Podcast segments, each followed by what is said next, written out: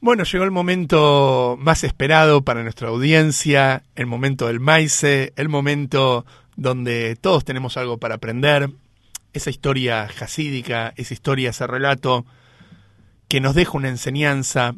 Y hoy nos remontamos a la Cracovia del siglo XVI, allá en Europa, una Europa muy particular, una Europa donde la presencia judía era importantísima. No nos olvidemos que Polonia antes de la guerra tenía 3 millones de judíos y después de la guerra lamentablemente solamente quedaron 300.000 sobrevivientes.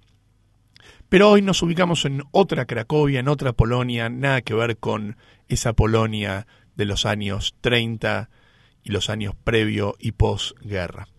Allá por Cracovia vivía una persona que se lo llamaba Pinjas. Y la gente no lo llamaba por su nombre, sino por su sobrenombre. Pinjas el Amarrete, Pinjas el Avaro. ¿Por qué Pinjas el Avaro? Pinjas, el personaje de nuestra historia, el personaje de nuestro maíz, era una persona muy adinerada, una persona que le iba bastante bien en lo comercial, tenía grandes empresas y tenía una fortuna eh, guardada en su tesoro y tenía una mansión y realmente una persona que le iba muy bien, podríamos llegar a decir que era el millonario de la ciudad. Pero Pinjas tenía algo muy particular. ¿Qué es lo que pasaba con Pinjas?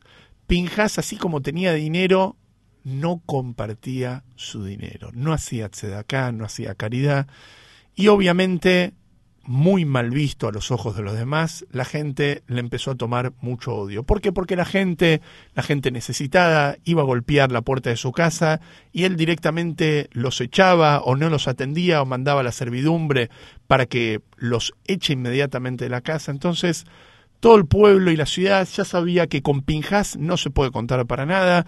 Era una persona que juntaba dinero y que se le iba a llevar a la tumba, quién sabe para qué, sin ningún sentido alguno. Entonces la gente realmente lo empezó a odiar y lo llamaban Pinjas el amarrete. Pero, ¿qué es lo que sucedió? Como toda persona, cuando llega el momento que se tiene que retirar de este mundo, por más que él piense que se va a llevar todo su dinero, realmente el dinero queda en este mundo y el que se va de este mundo es uno. Así que le llegó su momento a Pinjas y falleció. ¿Qué es lo que pasó? En Europa, así también existe en nuestro país, hay un grupo de gente que se llama la Gebre Cadilla que se ocupa de los entierros. Digamos, la gente que trabaja en el cementerio, en el lavado del cuerpo y demás temas que nunca sepamos de esto, que ellos se ocupan de enterrar a la persona que falleció. Pero ¿qué es lo que pasó? Pinjas era tan odiado por la gente de su pueblo que la Gebre Cadilla, los que trabajaban para el entierro, se negaron rotundamente a enterrarlo. Entonces el cuerpo de Pinjas quedó totalmente desprotegido en su casa donde había fallecido y nadie lo quería enterrar.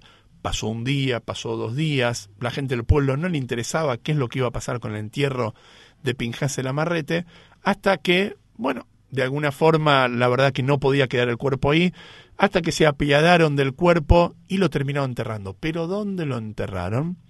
Lo enterraron en la punta del cementerio en Cracovia, contra la pared, un lugar obviamente no muy digno en el cementerio, pero esta persona merecía ese lugar no digno porque en su vida no había tenido un comportamiento correcto.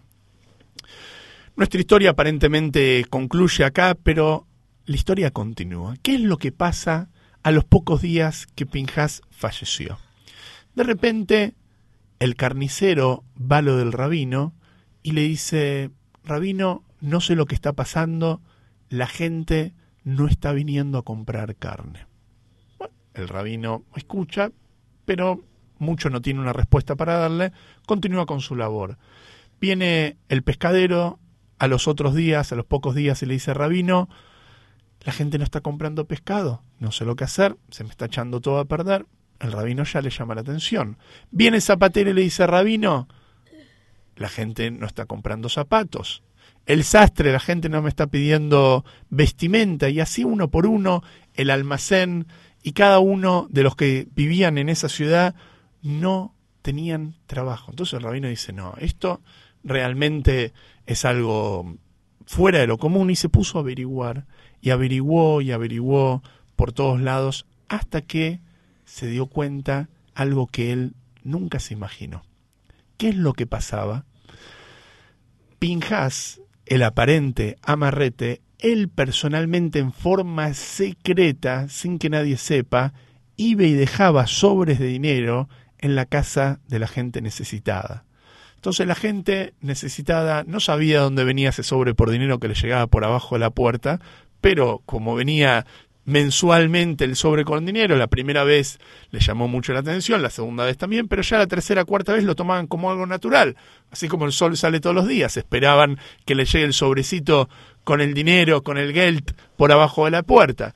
Entonces la gente, no había muchos pobres en la ciudad porque realmente los pobres tenían con ese sobre de dinero para comprar pescado, para comprar carne, para comprar zapatos y demás temas. Y así es como funcionaba todo el comercio en la ciudad de Cracovia. ¿Gracias a quién? Gracias a Pinjas el Amarrete.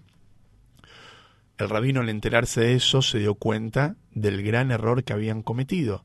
Se dieron cuenta que en su ciudad tenían nada, nada más y nada menos que un tzadik, que un justo en forma oculta, una persona que daba caridad en el nivel más elevado.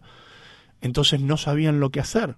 ¿Qué es lo que iban a hacer? Ya lo habían enterrado. Y mover una persona una vez que fue enterrado, obviamente para la ley judía no es para nada sencillo.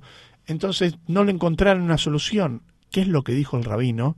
El rabino era Rabillonte Lipman Heller, que se lo llamaba por uno de sus libros el Tosfot Yom Tov.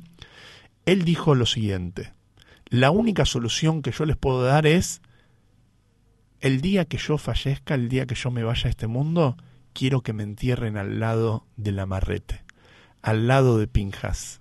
Y de esta forma yo quiero estar cerca de él para que la gente diga, si el rabino fue enterrado al lado de Pinjas, entonces Pinjas seguramente fue una persona de bien. Y es así en la práctica como sucedió cuando falleció el rabino, el Tosfot Yom Tov, él fue enterrado al lado de Pinjas el amarrete. Lo que puedo decirles es darle testimonio que cuando estuve en Cracovia, particularmente yo no pude entrar porque soy un Cohen y los Cohenim en términos generales no pueden entrar al cementerio, pero otros compañeros, colegas que estuvieron conmigo y alumnos estuvieron y les pedí por favor que vayan al lugar indicado donde está la tumba del rabino Tosfotion Tov y al lado de él hay una tumba sin una lápida sin inscripciones que se dice que es la lápida, la tumba de Pinjas el Amarrete. ¿Qué aprendemos de esta historia? Número uno, no juzgar a la gente.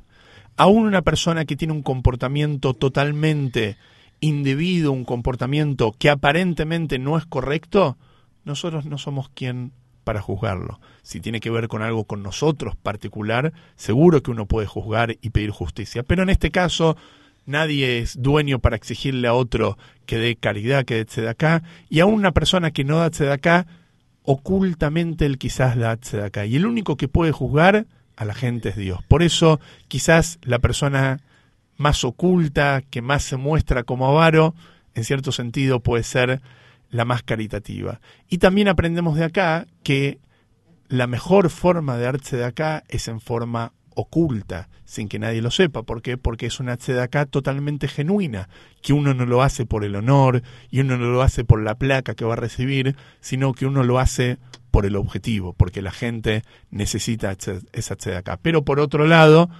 obviamente que si todos darían acá en forma oculta, entonces nadie nadie tendría el conocimiento de esta mitzvah. Entonces, de vez en cuando uno sí tiene que darse acá en forma, digamos, eh, pública para que los demás aprendan y se contagien de esta hermosa mitzvah.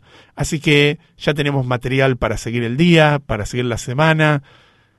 Nos vamos despidiendo, que tengamos todos un hermoso día, una hermosa semana y que concluyamos esta semana con un hermoso Shabbat Shalom. Muchísimas gracias, nos vemos la próxima semana.